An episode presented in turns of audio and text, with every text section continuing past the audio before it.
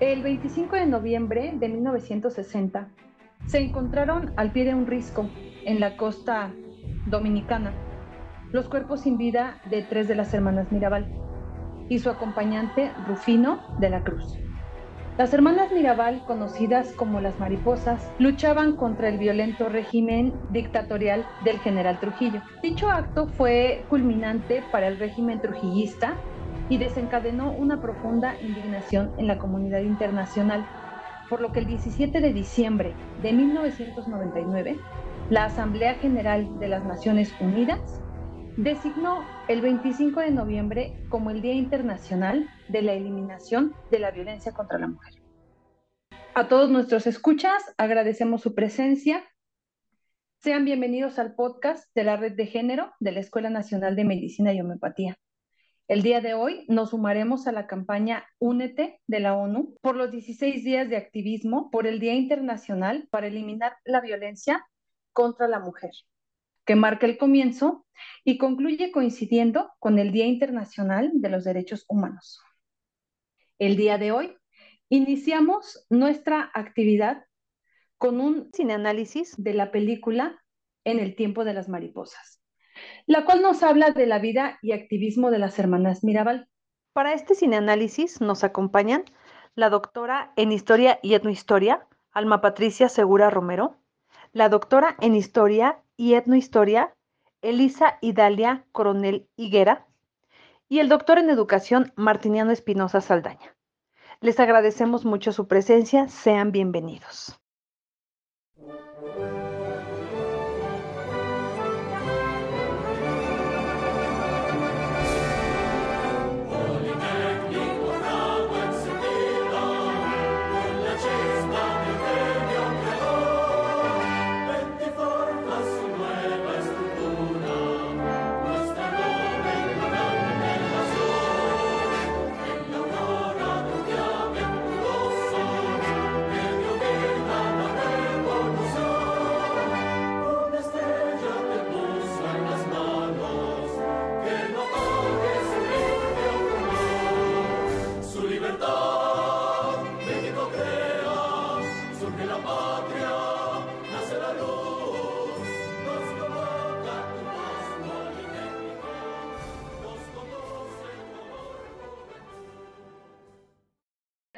El análisis de la educación de las hermanas Mirabal, la cual fue en la Escuela Inmaculada Concepción de la Vega, de tipo religioso de orden jesuita.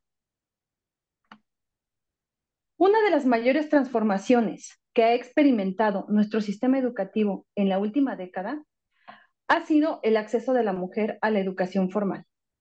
En la actualidad, las mujeres tienen más posibilidades de acceder a la educación en todos los niveles que las que pudieron tener las mujeres de generaciones anteriores.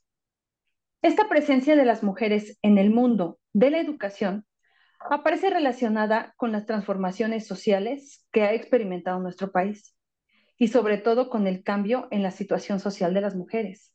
La vieja utopía de todas las mujeres que han luchado por la igualdad de oportunidades parece haberse hecho realidad.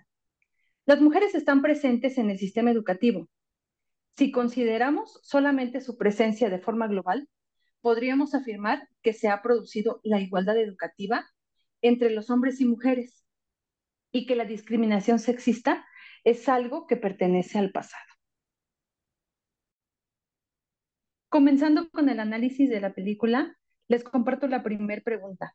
¿Son las hermanas Mirabal un ejemplo de cambio en los roles de género destinados a la educación de la mujer y si en su experiencia como docentes y en su momento como estudiantes consideran que el desarrollo profesional de la mujer ha modificado. Doctora Alma, la escuchamos.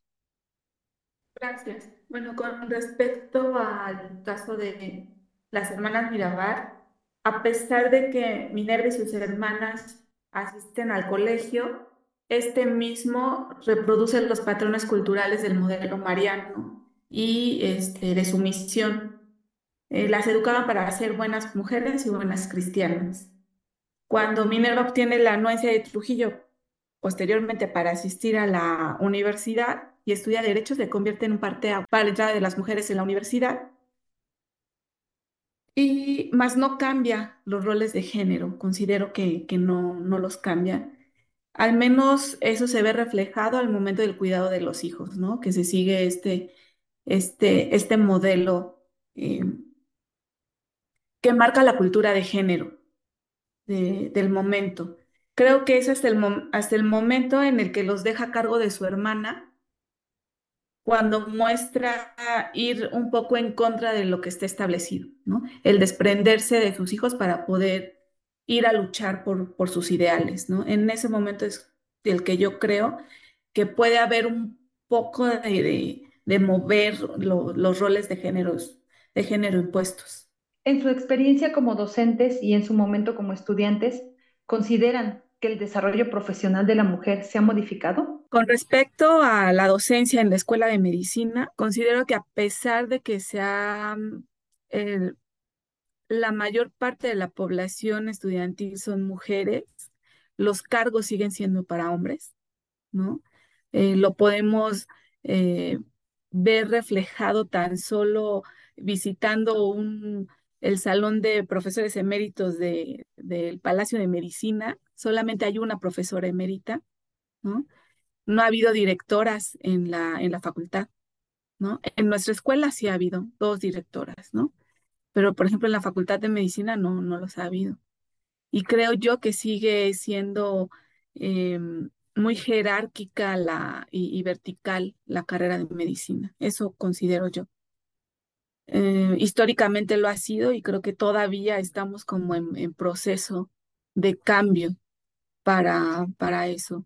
En cuanto a mi experiencia como estudiante, pues yo considero que pues eh, sí, sí, ahí sí veía cambio, claro que soy de otra área, este, de otra escuela, ¿no? De la escuela de antropología, y ahí se ve como más la, pues, pues yo creo que el activismo, ¿no? Y la, la, la lucha y este estira y afloja por, por los, los derechos de las mujeres. No, sé si sea por el ambiente, por, por las, la carrera que estudié.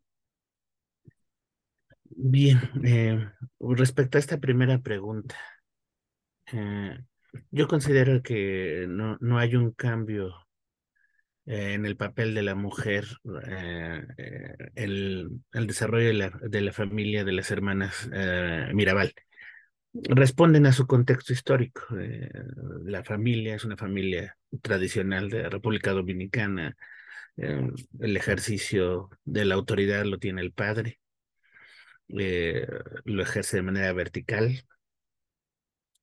las limita en la, en la forma tradicional de la educación dominicana y latinoamericana en sí. Yo creo que ahí los roles, los roles de género están muy marcados. Eh, la idea de las hijas que van a cuidar, van a cuidar al papá, la hija que va a ser eh, monja, o sea, en una, responden justo a, los patrones del contexto histórico en donde se están desarrollando. Vaya, eh, en ese sentido no me parece que haya ninguna sorpresa respecto a esa educación en ese punto de la vida de las hermanas Mirabal, sobre todo ese punto que aborda eh, este tramo de la película. E incluso, como bien lo marcaba la doctora Alma, la educación a la que eventualmente van a tener acceso por concesión del, del padre, por intercesión de la madre, bueno, es una, es una educación religiosa, igual que va a repetir pues los patrones de la formación tradicional de la idea del papel que juega una mujer en ese contexto social.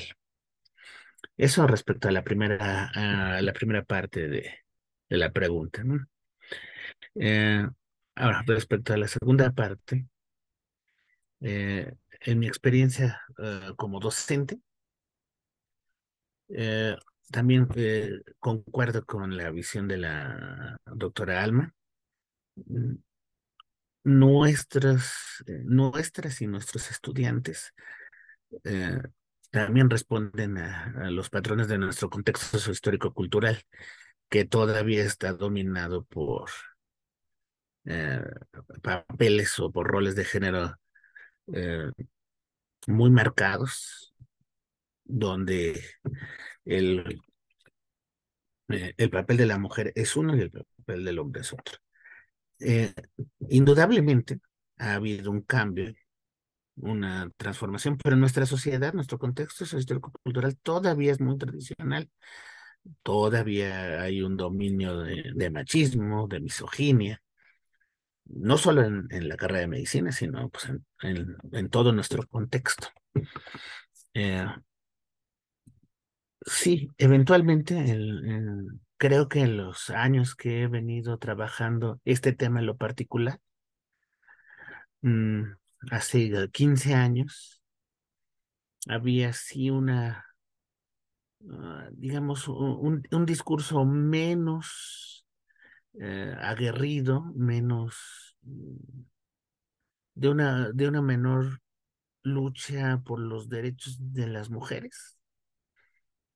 Mm, y eh, generaciones de 15 años hacia, eh, hacia atrás, yo consideraría eso, el discurso de lucha de los derechos, de eliminación de la violencia, estaba menos presente. Eh, la importancia del papel de la mujer también era un tema menos discutido. Yo creo que lo que hemos ganado en los últimos 10 años es eh, poner en la, en la visión central, en, la mesa de discusión, eh, la existencia de las, de las diferentes tipos de violencia, mm, poner en la tema de discusión mm, el papel de la mujer, particularmente el papel de la mujer, como es nuestro ámbito en, la educación médica y en la profesión médica, se discute mucho más. Las perspectivas profesionales de nuestras egresadas eh, también están como ah, más abiertas. Eh, es algo que se discute más, que tiene una visión más amplia. Mm, yo considero que eh, eh, nuestras alumnas tienen una, en su mayoría, habría que hacer un estudio más detallado, ¿no? pero en su mayoría tienen una disposición mucho más crítica al rol que van a desempeñar como profesionistas de la medicina y como mujeres en, los ámbitos no solo profesional, sino ah, personal, familiar. Aunque todavía hay una buena parte de consideraciones de eh, la sociedad tradicional, cuando menos hay una posición más crítica, donde hay una mayor discusión de sus papeles y sus, em, su participación en los diferentes ámbitos sociales. Y finalmente, eh, bueno, eh, un poco para ahondar, ¿no? Bueno, en nuestra escuela hemos tenido tres directores, ya en este punto tenemos tres directores el próximo año estaríamos cumpliendo, si no se me escapa el, número exacto, pero eh, debe ser, si no lo cumplimos el próximo año, lo cumplimos ya, 20 años de la primera directora que tuvimos en la escuela, la doctora Lavanderos, y ya es una generación, y eso ya es eh, digno de, en ciencias sociales ya saben, 20 años es una generación, y eh, es digno de, un análisis de lo que ha sucedido. Hemos tenido a la doctora Lavanderos, hemos tenido como directora a la doctora Lorena y hoy que tenemos a la doctora Elizabeth. Este, es muy interesante ¿no? el, caso. Eh, eh, finalmente quería cerrar ¿no? en mi experiencia como alumno, que ya hace muchos años que fui alumno, bueno, estoy pensando en la licenciatura, ¿no? Este, hace muchos años que fui alumno y eh, yo creo que cuando yo estudiaba la licenciatura todavía había una, había una posición de mayoría de, de hombres, quizá muy marginal, pero había una mayoría de hombres. Había todavía, estaba marcado en, ese ámbito la, la cuestión de, de, los roles de género. Mm, como las letras suelen ser vistas como este ámbito eh, más bohemio y liberal, suele ser algo suele ser mal visto, ¿no? Sobre todo para los entornos familiares, o solía ser mal visto para los entornos familiares en la época, como las mujeres iban a estudiar letras, sí, tantas drogas que hay ahí, los, los mitos y las falacias, ¿no? De las, mm, de las carreras. Ah, no, no sé cómo está la situación de la matrícula hoy en día. Este, pero yo creo, en mi, en mi experiencia sí había una, una experiencia de género marcada ahí, eh, a la hora de que uno era, fuera estudiante. Y sí, yo lo dejaría en ese punto. Gracias, doctor Martiniano, por su participación. Eh, ahora es el turno de la doctora Elisa. Muchas gracias, doctora. Pues estoy de acuerdo con mis colegas, el doctor Martiniano, la doctora Alma, sobre que en el caso específico de la vida de las hermanas Mirabal, no atendemos realmente a un cambio en los roles de género en esta educación que están recibiendo, ¿no? Eh, la cultura de género en la que se están desenvolviendo, este contexto histórico en el que se encuentran, eh, estos deberes ser marcados en la cultura de género permanecen, ¿no? Eh, no tienen gran gran cambio. Hay una, hay una parte en la película donde la madre les, le dice al padre, convenciendo al padre, eh, eh, nuestra posición social no, nos llama a que las hijas se instruyan, pero no es una instrucción netamente académica, ¿no? sino una instrucción que reitera este rol de las mujeres en el ámbito doméstico, en el ámbito del cuidado de la familia, de quizá algunas cuestiones eh, de organización, ¿no? De, de, las finanzas, pero que tiene que ver con la cuestión definitivamente eh, en el ámbito doméstico, ¿no? No eh, como lo proyecta el deseo de Minerva de, de, ser una abogada, ¿no? Y de ejercer además la, abogacía, ¿no? Que esto sí que es un, un, cambio, ¿no? De, una lucha de muchas mujeres que, que ha costado, ¿no? Muchísimo, muchísimo trabajo, eh, tanto en el contexto de que estamos viendo la película y en todo el mundo, ¿no? Eh, entonces, no, no hay un cambio radical en este sentido, a pesar de que están siendo instruidas, ¿no? Y en el ámbito, eh, digamos ya, de la segunda parte de la pregunta, eh, sí, como decía el doctor Martiniano, efectivamente vemos que hay mayor número de mujeres, hay una feminización de las universidades, ¿no? Eh, pero cuando tenemos a las egresadas de las universidades, pues nos seguimos quedando en, la, en, en, el ejercicio profesional, ¿no? los cargos siguen siendo pues destinados en su mayoría los cargos de alto mando para eh, varones, para hombres. Eh, sí que ha habido una transformación donde ya vemos más mujeres en estos cargos de alto mando, eh, pero bueno, ha sido lento, ¿no? Está el, el, ejemplo de nuestra escuela es claro, ¿no? Como mencionaban mis, mis colegas, solamente tres mujeres, ¿no? Y en distintos momentos eh, no es una constante. ¿no? Aquí todavía falta mucho porque las mujeres eh, tengan esta, este papel preponderante, ¿no? que, que sea algo más, más eh, visible, más común. ¿no? Son como atendemos que siempre las excepciones, ¿no? Son más bien las excepciones que la norma, la, la constante. Eh, y es un camino todavía de lucha que, que se tiene que, que, mantener.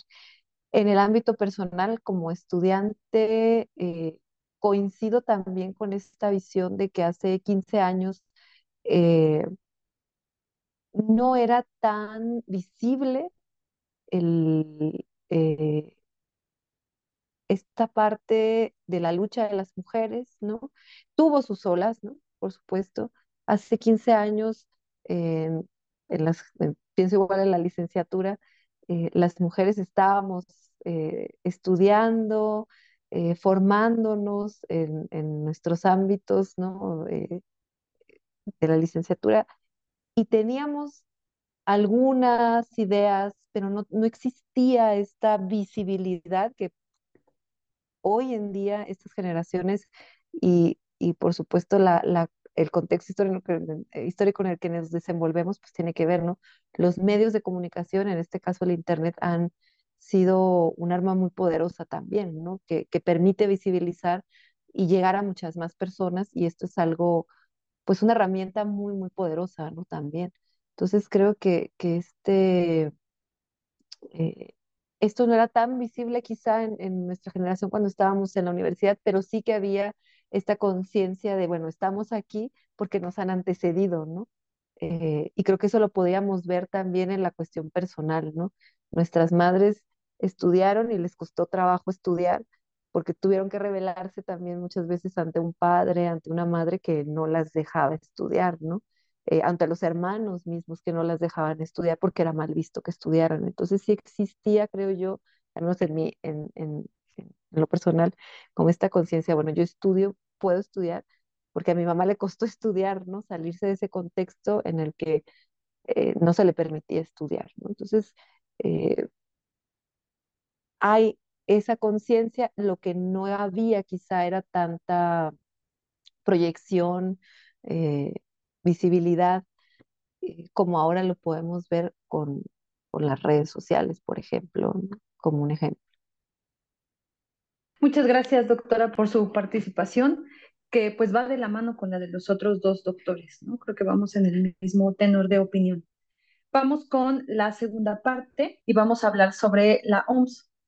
La Organización Mundial de la Salud define violencia sexual como todo acto sexual, la tentativa de consumar un acto sexual, los comentarios o insinuaciones sexuales no deseados a las acciones para comercializar o utilizar de cualquier otro modo la sexualidad de una persona mediante coacción por otra persona, independientemente de la relación de esta con la víctima en cualquier ámbito, incluidos el hogar y el lugar de trabajo. También puede haber violencia sexual si la persona no está en condiciones de dar su consentimiento, por ejemplo, cuando está ebria, bajo los efectos de alguna sustancia, un estupefaciente, dormida o mediante alguna forma de incapacidad. Revisamos una escena en donde están en un festejo, en una fiesta, y hay un acercamiento hacia una de las hermanas Mirabal por parte de figuras políticas importantes del momento. En torno a esto, podría preguntar en general, ¿fue la violencia sexual un desencadenante de violencia política hacia la familia Mirabal? Comenzamos con usted, doctora Alma. Yo creo que eh, inicia desde antes eh, el que la desaparición, por ejemplo, de las compañeras de escuela es yo creo que un desencadenante que también va hacia la violencia sexual, ¿no? Porque la jovencita a la que elige y se lleva, todos saben para qué se lleva esta, a esta jovencita eh, de una escuela religiosa, ¿no? Sustrae a esta niña y lo dejan. También está el caso de la otra chica que desaparece por el por intentar vengar a su familia. Y eh, el responder ante el tocamiento de Trujillo que hacia Minerva, yo considero que sí fue el comienzo eh, de la disidencia de Minerva. Pero más allá también fue la tortura, ¿no? La tortura hacia el padre que lo lleva a la muerte. Y eh, eso la lleva a también prepararse académicamente, creyendo que de esa manera podría ella combatir al régimen, ¿no? Entonces, eso es lo que, lo que considero yo. Gracias, doctora. Doctor Martiniano, lo escuchamos. Eh, en, en este mismo sentido, yo concuerdo con la doctora Alma. Um, la, la, violencia está presente en, en, todo el contexto en que se desarrolla. Digamos, la escena que vemos eh, simplemente nos sirve como, como un detonante, pero hay, que interpretarla desde lo profundo, ¿no? No hay que perder de vista que el general Leónidas Trujillo en, en, República Dominicana va a ejercer una dictadura de 31 años. Eh, y, la dictadura es, es, un acto de violencia contra la ciudadanía en muy distintos eh, aspectos de su vida, eh, de su vida social. Uno de ellos es el que vemos reflejado ahí contra, contra la familia Mirabal, pero la violencia está flotando en todo el contexto. Las personas que asisten a la fiesta, el resto de la ciudadanía está ahí. Y bueno, eh, eh, em, digamos que parte del detalle se ve reflejado en, estos tocamientos, en este acercamiento, en esta posesión que intenta eh, sobre este avance sexual que intenta sobre sobre Minerva, que como muy bien lo decía Alma, ya lo habíamos visto en, eh, cuando se lleva a la otra estudiante eh, de la escuela. Ah. Y respecto a, a, la familia de la compañera que, digamos, es la compañera de adopción ahí en, la escuela religiosa, eh, sabemos que es, un, es un estudiante de, adopción de, de, caridad eh, porque su familia fue violentada, porque habían sido, eh, pues, como críticos, de, se habían ah, sido críticos, habían, se habían opuesto en cierta medida al régimen y bueno, la política del régimen es una política de, violencia, de asesinar a todos los opositores.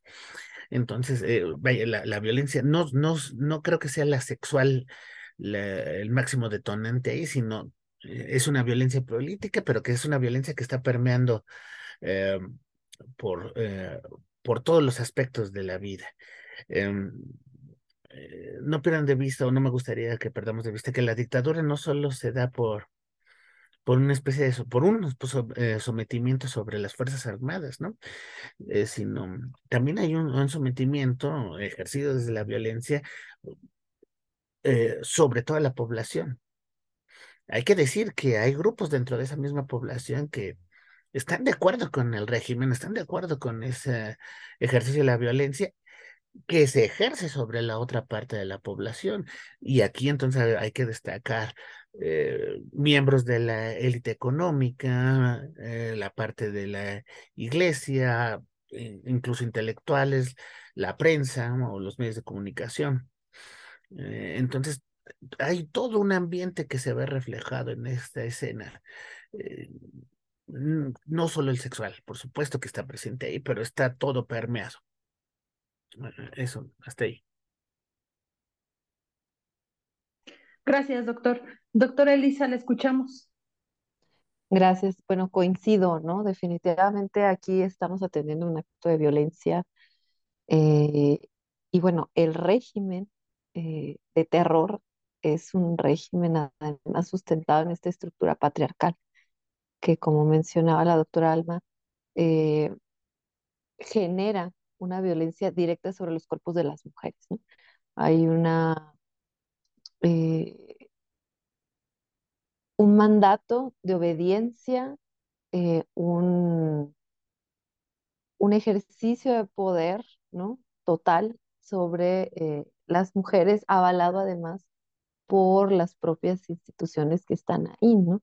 El ejemplo que pone de, de la jovencita, las jovencitas que desaparecen eh, es, un ejemplo el, y forma parte, como, como bien señala el doctor Martiniano, de esta violencia del régimen eh, general, una violencia generalizada, pero que además tiene este, este corte eh, o esta incidencia tan brutal ¿no? en, en el cuerpo de las mujeres, ¿no? Y una obediencia que se tiene que llevar sí o sí eh, y si no, bueno, pues están ahí los castigos, ¿no?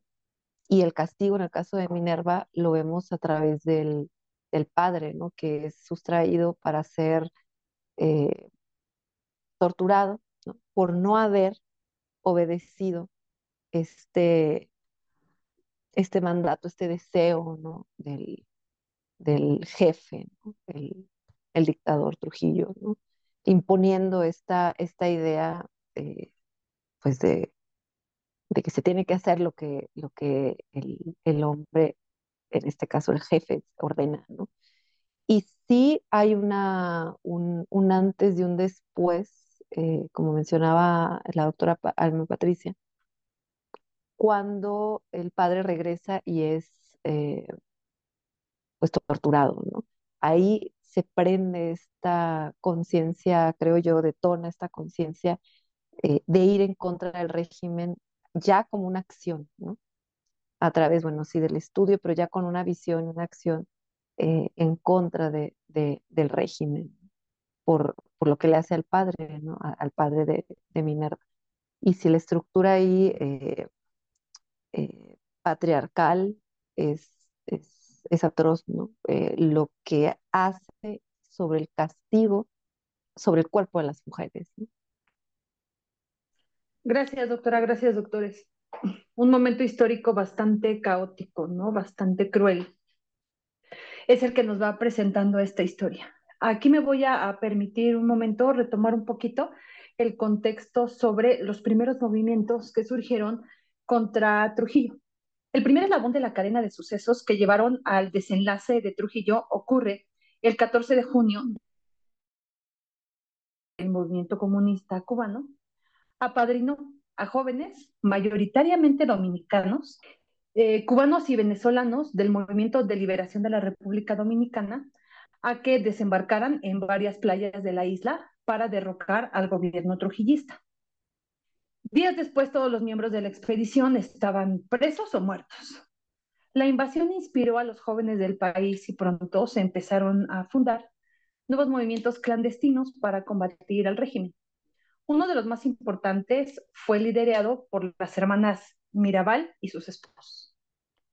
Tony Invert fue uno de los siete asesinos comandados por Trujillo, quien describe la impresión que las hermanas había, que había tenido él de las hermanas. Citó, las hermanas lo habían impresionado con su convicción y el arrojo con el que se entregaban a esa lucha tan desigual e incierta, sobre todo Minerva Mirabal.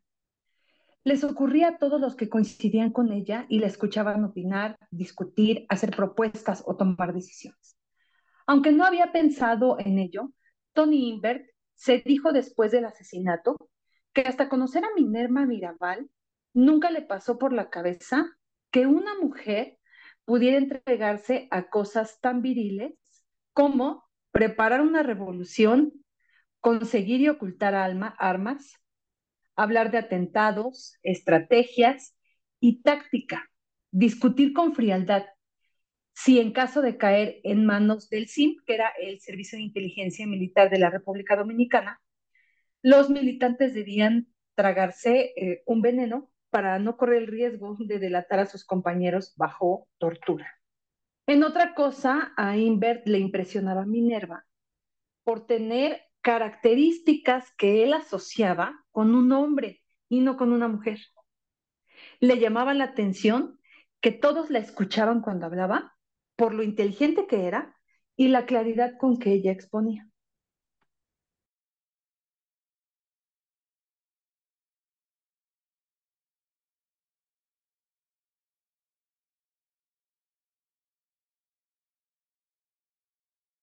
Avanzamos con el análisis de la película y podemos ver en una parte cómo se empiezan a preparar para el movimiento. Eh, las hermanas Mirabal, principalmente Minerva, están pues dirigiendo en un espacio privado lo que, lo que tienen planeado hacer. En torno a esto y a lo que se va suscitando ya en la película con el movimiento trujillista, eh, podría cuestionar. ¿Qué es lo que destacó? La participación de Minerva en el movimiento contra Trujillo. Y si ustedes consideran que el rol de género tuvo algo que ver. Doctor Alma. Considero que más que el rol de género es la subordinación compartida y la solidaridad que se genera. Se genera en en un espacio social, en este caso que sería eh, la universidad, ¿no? Cuando ella ingresa a la universidad, se genera este espacio que sería relativamente autónomo. Eh, este les permite crear un discurso oculto o un discurso contrahegemónico que buscaba ser diseminado dentro de los espacios sociales marginales a través de la propaganda. Ella menciona que eh, se debe educar a la población sobre lo que está pasando. Y eh, con la propaganda es este es el medio, ¿no? Que encuentran para para poder llegar a, todos los sectores de la población. Y también algo muy importante es eh, cuando están en esta, en esta reunión, los, las personas que se muestran, ¿no? vemos a personas, eh, vemos a un afrodescendiente, vemos a una mujer, vemos a intelectuales, vemos a eh, trabajadores del campo y son precisamente estos sectores que están siendo subordinados por el régimen de Trujillo.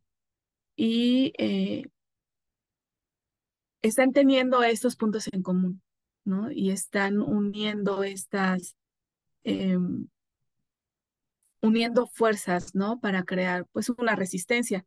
Y también, bueno, no, podemos dejar de lado si la inteligencia y la eh, certeza con la que interviene Minerva, ¿no? Que creo que también eso se debe reconocer pero más que nada, creo que es eso, más que el rol de género. Gracias, doctora. Doctor Martiniano, escuchamos su participación. Sí, gracias. Mm. bueno, yo eh, coincido en que eh, es, el contexto en, el donde se desarrollen y la actitud con la que enfrente el reto y la, no sé, su mirada, la mirada de Minerva respecto a cómo abordar el reto, el problema, pues, de, eh, de la violencia ejercida por el régimen, ¿no? La, denuncia de los desaparecidos, mm, el recuento de los desaparecidos, em, eh, y es la estrategia comunicativa, ¿no? Yo creo que eso es eh, lo, destacable. Mm, su labor en ese sentido como, ah, bueno, pues como miembro de, de estos grupos disidentes. Em, y yo destacaría las ideas que les aporta, que aporta estos grupos disidentes, la valentía que aporta estos grupos disidentes, ¿no? Su, su capacidad de observación y, como muy bien decía la doctora Alma, este, la necesidad que ella ve de, de educar a la población y de dejar registro. Eh, yo creo que eso es muy destacable. Mm, yo, a mí me gustaría eh, resaltar paralelismo ¿no? con otras dictaduras eh, la, esta, la misma tendencia de, de, de, la violencia de los regímenes eh, en Argentina, en Chile, en Perú, en, eh, en Brasil, ¿no? De gobiernos militares que desaparecen a los ciudadanos y grupos. Pienso particularmente en grupos de mujeres eh, como eh, las madres de Plaza de Mayo, que buscan dar testimonio, dejar testimonio, dejar huella, dejar registro de eh, los, de los crímenes, de las atrocidades que se van, se van dando en el régimen. Em, yo creo que va en ese mismo sentido, lo, destacable. Por supuesto, son, son esos atributos que además de eso su, eh, su papel como mujer, que no es lo central, sino son, es todo lo que aporta a este movimiento de disidencia eh, contra el régimen. Pero sin dejar de lado que eh, tiene un, rol de género pues que, que rompe, eh, que rompe, que pues indudablemente la hace destacar, ¿no? Porque inclusive como lo vemos en la escena y como se destaca eh, pues, en, la biografía de las hermanas, eh, eh, cualquier acción política en el régimen implica un acto de valentía y un, acto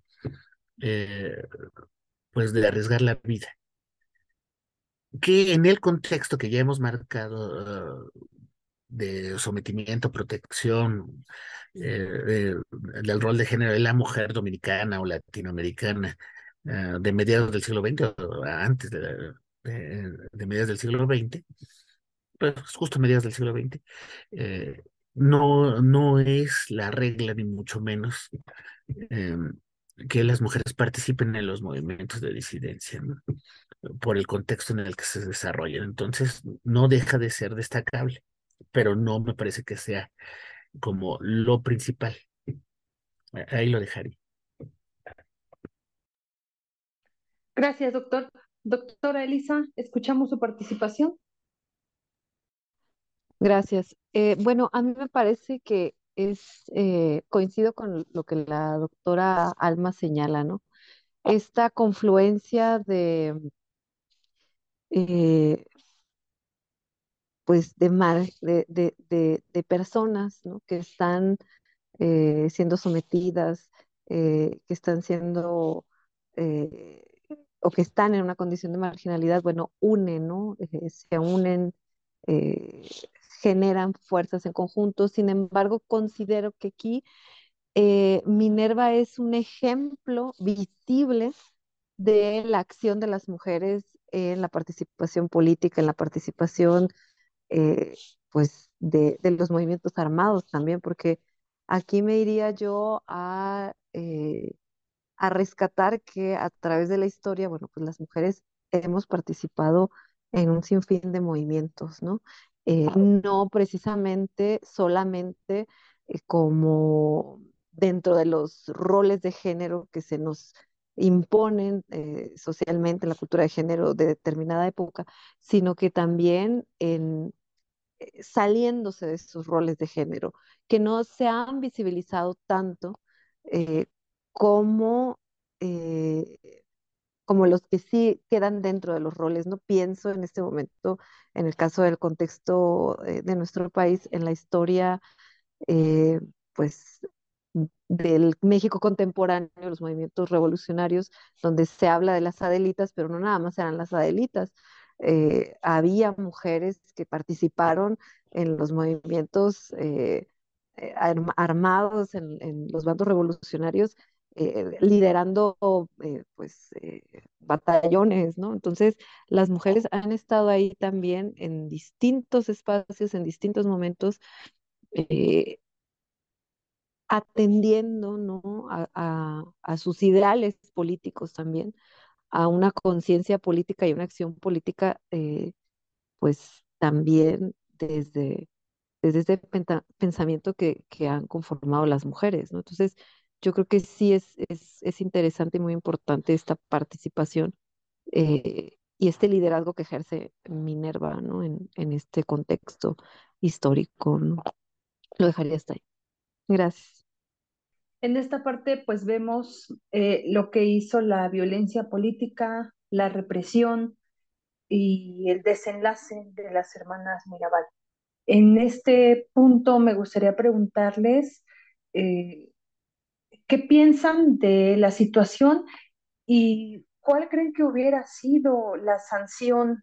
No sé si en algún punto pudiese haber habido otra opción, otro camino.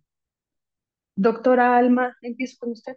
Este tipo de violencia es, obedece a un ejercicio de poder, ¿no? Y va a ser contra las personas opositoras. Em, y en este caso, pues es perpetuado por, por el Estado, ¿no? Y por, por sus agentes. En teoría, pues la prisión tiene como funcionamiento primordial humanizar el castigo. Y dejar de lado las prácticas crueles, ¿no? En teoría. Y también si nos vamos a analizar eh, las distintas fases de, de la prisión, ¿no? Eh, vemos que estaba en un principio una fase vindicativa, ¿no? Que iba dirigida hacia la venganza. Después otra expiacionista que estaba eh, a cargo de organizaciones religiosas. Y después se va a generar una, eh, una fase de correccionales. Y aquí es donde entra el disciplinamiento, ¿no? Eh, va a ser en penitenciarías y en correccional. Y bueno, lo que se busca es privar de la libertad por cierto tiempo a las, a las personas. Y ya en la actualidad, pues encontramos una resocializadora, ¿no? Que va más enfocada a una regeneración moral del prisionero y también eh, habla de un de un tratamiento, ¿no? De un tratamiento hacia los hacia los prisioneros y también a una acción terapéutica de estos, ¿no? Entonces, em, yo creo que está complicada la, la pregunta porque bien ellos están bajo un régimen dictatorial y pues están transgrediendo ese orden impuesto, ¿no? Y la, la, las, las prisiones en ese momento, y no dudo que todavía a la fecha, pues haya, haya torturas, ¿no? Entonces, no sé, la verdad no, no, pues la libertad de expresión no se debería de castigar, ¿no? La libertad de expresión no se debería de castigar.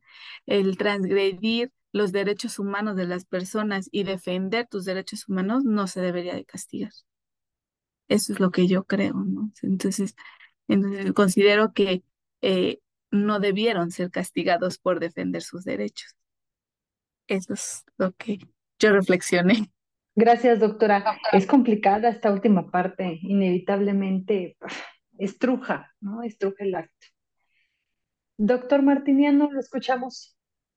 Bueno, yo interpreté la, la, la pregunta eh, de, de otra manera, porque eh, más bien la, la interpreté mm, sobre el, el, lado del, eh, de los que perpetraron la violencia contra bueno, contra la familia Mirabal, pero contra toda la sociedad dominicana.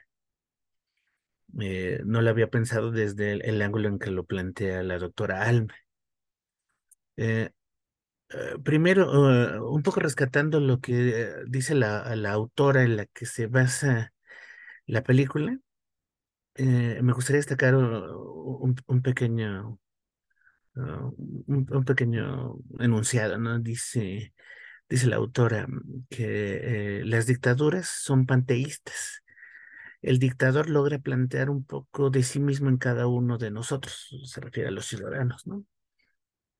Eh, y yo creo que esto ronda lo que hemos venido ah, desarrollando a lo largo de esta conversación. Mm, el, eh, el problema del contexto social en donde nos, donde nos desenvolvemos eh, o donde se desenvuelven los personajes de, la película y eventualmente los personajes históricos los que, de los que toma referencia. Contexto eh, es un contexto de, de, violencia, de violencia generalizada, de posiciones radicalizadas, por supuesto, ¿no? No, no perdamos de vista que estamos viendo estas, estas, partes, estas partes de un régimen que ya eh, lleva eh, ronda los, los 30 años en el poder y que ha venido ejerciendo la violencia durante más de una generación. Entonces, eh, la radicalización de las personas que están, de los ciudadanos que están en la oposición, que están en la, en la disidencia respecto al régimen y los miembros del régimen mismo, eh, se ve latente, ¿no? bueno, no latente, más bien se ve activa, se ve claramente porque no es Trujillo el que mata a Torres, a las, a, las hermanas Mirabal, es decir, no es él que las mata, me refiero a, con sus propias manos, son, como bien decía, son sus agentes, son miembros del, del Estado, y al final de cuentas son miembros también eh, de la sociedad eh, de la República Dominicana, ¿no? Eh, esto em, indudablemente me trae a, recuerdo que nos señala Hannah Arendt respecto a la banalización del mal, ¿no? Cómo esto puede permear este tipo de acciones, este tipo de violencias puede permear tan fácilmente hasta convertirse en, cuestiones de, que se normalizan algo que por cierto vivimos, en los cuales nos podemos ver reflejados. Ahora, eh, no me gustaría dejar de lado la, el enfoque que tiene, eh, como, como contestó la pregunta la doctora Alma, que me pareció muy interesante. Eh, la parte opositora que está, que vemos en prisión, que está, está siendo reprimida respecto a sus libertades, em, y que también están representadas por las hermanas Mirabal, eh, debieron haber sido castigadas como, solo con prisión o con algo más. Es, es muy interesante esta pregunta, ¿no? Como, como estamos viendo un régimen que no, eh, eh, vaya, pues que no es, respeta los derechos humanos, que no es de justicia, y no es de legalidad. Mm, la, la parte punitiva esta, eh, que ejerce sobre los disidentes al, al meterlos a, prisión, al desaparecerlos, y en el caso de las hermanas Mirabal al asesinarlas, bueno, definitivamente no es una, aunque lo se ejerce desde, el poder, no es, acto, no es un acto ni de justicia eh, ni de legalidad es un, acto, como muy bien se plantea la pregunta, es un acto de violencia política. Eh, creo que claramente fuera de los marcos legales. Eh, estoy convencido que eh, no en ningún marco legal está permitida, inclusive en el juego político de, de una dictadura está permitida la desaparición. Claro que eh, en las dictaduras latinoamericanas, eso se, se dio pues a raudales. Entonces, yo llevaría, dejaría mi participación ahí en esa conclusión, ¿no? Eh, estamos en la presencia de la exacerbación de la violencia, de uno y otro bando. Gracias, doctor. Doctora Elisa, la escuchamos con su participación en esta, en esta compleja pregunta. Sí, gracias. Bueno, eh, el contexto de las dictaduras es un régimen de terror, ¿no? Y ahí no existe eh, más que el castigo de terror. En este sentido, mm, definitivamente no debieron haber sido castigadas, ¿no? No, no, no puede existir. Creo que la, la pregunta es, es compleja, pero para mí, eh, a lo mejor siendo un poco puntual es no se debió haber castigado, no, no puedes acallar las voces eh, disidentes, eh, críticas y, y pues eso, ¿no? Creo que no debieron haber sido, ellas no debieron morir. Y no debieron haber sido castigadas, como muchas otras mujeres y hombres en otros eh, contextos dictatoriales, ¿no? Entonces, mm, es, sería ahí, sería, sería esa mi, respuesta. Gracias, doctora. Bueno, en la investigación sobre toda esta situación se, se consideró y, creo que podemos ser partícipes en algún punto sobre la forma tan, reitero, injusta de la muerte de las hermanas, pues comparada con la muerte de Trujillo. no es igual, creo que pues como bien dicen, no debió pasar. Entonces, es una situación histórica muy compleja que se recuerda y se conmemora eh, cada año en el mes de noviembre, el día 25, que está internacionalmente catalogado como el día en que se promueve la eliminación contra la violencia contra la mujer. y estos hechos quedan marcados en, en la historia y pues en todos los que en algún momento nos encontramos en esta línea de buscar la igualdad o que podemos cruzar por los senderos de la violencia de género. Y a nosotros que nos tocan los ámbitos educativos, pues bueno, creo que en general vemos que hay cosas que han cambiado para bien, pero que tenemos pues áreas de oportunidad enormes todavía como sociedad, como instituciones, como profesionales, como seres humanos, para seguir en esta lucha que no es nada sencilla de manejar. Eh, eh, eh, el caminar hacia la equidad, pues creo que es un camino espinoso, pero pues tenemos que, pues, que continuar para seguir dejando huella en la historia.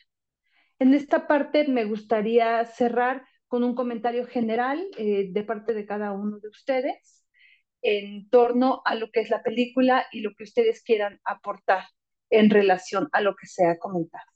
Empiezo con usted, doctora Alma, por favor. Bien, pues yo considero que es muy importante crear estos espacios que lo ideal sería que fuera presencial con la comunidad eso sería lo ideal para llegar a más, a, más personas, ¿no? Eh, por ejemplo, la proyección de la película en, en la escuela hubiera estado genial, porque yo creo que este tipo de escenas indignan, indignan y te incitan a la reflexión. Y eso es algo que hace mucha falta, ¿no? También para, porque te lleva a reflexionar a, si tú estás repitiendo para esos patrones culturales, ¿no? Si tú estás repitiendo o si tú estás aplicando violencia o si te le están aplicando a ti y ya lo, estás viendo y lo estás reflexionando y estás escuchando también a, a, a profesores hablar de esto, creo que, que esa parte, bueno, es a mí lo que, bueno, no creo que solo a mí, yo creo que a ustedes también a la red de género de la escuela les hubiera gustado hacerlo de manera presencial. Eh, y bueno, con respecto al, al, al hecho, eh, bueno, a este hecho histórico que estamos viendo, pues yo creo que pues regreso a la, a la indignación, o al menos eso es lo que yo sentí la primera vez que vi la película. Por eso me atreví a sugerirla, porque eh, eh, a mí yo sentía indignación, ¿no? Y sentía también como ese, esa efervescencia de no, pues es que esto no puede, no puede, no puede pasar, ¿no? No, no puede seguir pasando este tipo, este tipo de violencia. Y a mí me gustaría que eso mismo pues sintieran eh, los, pues nuestros estudiantes, ¿no? En nuestra escuela que, sintieran esa, eh, esa efervescencia también de, de poder hablar y de poder, de poder decir lo que piensan, ¿no? Sin ser este, censurados, ¿no? Porque digo, hay niveles, hay niveles, pero también, pues de que hay censura, hay censura, ¿no? Gracias. Gracias, doctora. Doctor Martiniano.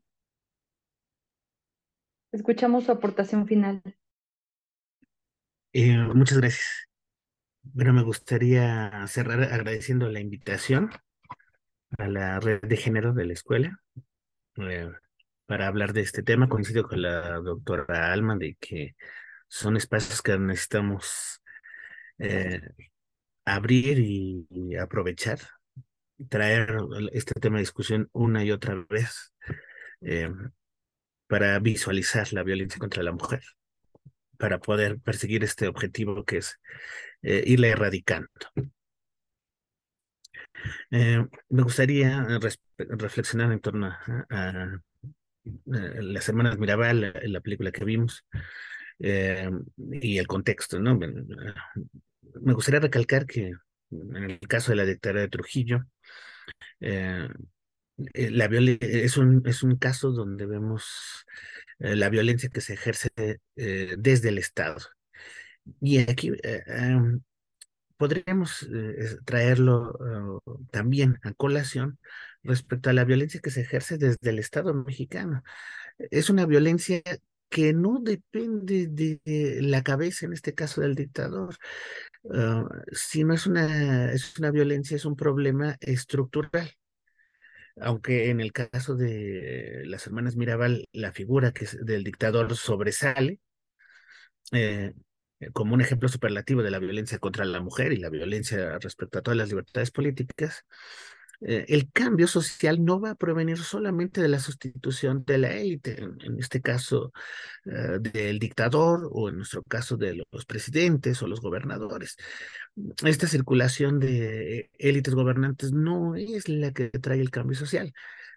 habría que destacar la necesidad de discutir el tema de educarnos sobre la violencia contra la mujer para dejar de, eh, de normalizarla. Eh, finalmente, este, me gustaría cerrar mi comentario final de que en nuestro contexto eh, uh, hay todavía un amplio aspectos de violencia contra la mujer eh, sistematizada que se puede experimentar en lo que algunos autores como Claudia Lagarza ha llamado los machismos cotidianos. Eh, no solo tenemos la violencia de Estado, sino la, violencia que tenemos ya normalizada nosotros en nuestra convivencia, eh, comportamientos que constituyen esta eh, filtrado sistémico de la violencia, desde las fórmulas, fórmulas de vestir, los tabús de la sexualidad, la cosificación de las mujeres, la, la, violencia económica, el ejercicio de la sexualidad, entre muchas otras. Entonces, eh, eh, me gustaría también traerlos a discusión, ¿no? Eh, aunque vivimos en sociedades más democráticas, de todas maneras, eh, tenemos este filtrado de la violencia, esta herencia de la violencia sistemática que hay que visualizar y educarnos para poderla irla erradicando. Y me gustaría cerrar con eso. Muchas gracias, doctor. Doctora Elisa, escuchamos su comentario final. Muchas gracias. Pues igual agradecer la invitación a la red de género en nuestra escuela, el trabajo que está realizando coincido, esto es algo que eh, tiene que llevarse pues al espacio presencial, ¿no?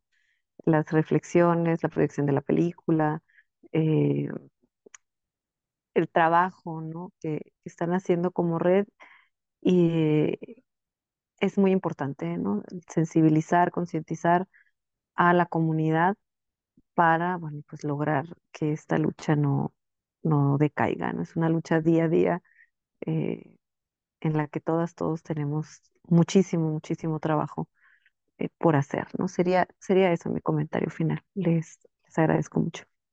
Gracias a ustedes, doctores, doctora Alma, doctor Martiniano, doctora Elisa. Gracias por su participación en este evento en conmemoración de el 25 de noviembre, la eliminación contra la violencia hacia la mujer.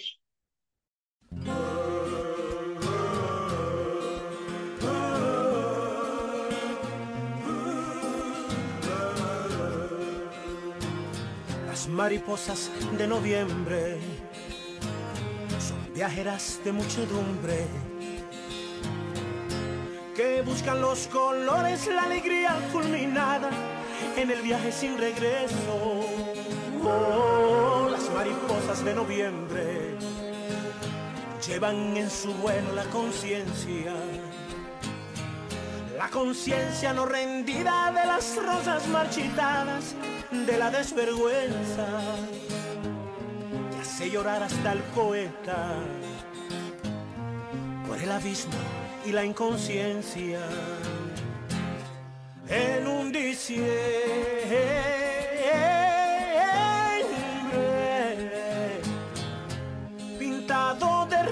los colores, brotaba la sangre de Manolo. Para que germine la esperanza, truncada frente al odio, la barbarie, en un abril glorioso, la primavera vence el odio. Para perfumar las mariposas que volaban, conciencia de mi patria amada, conciencia de mi patria amada.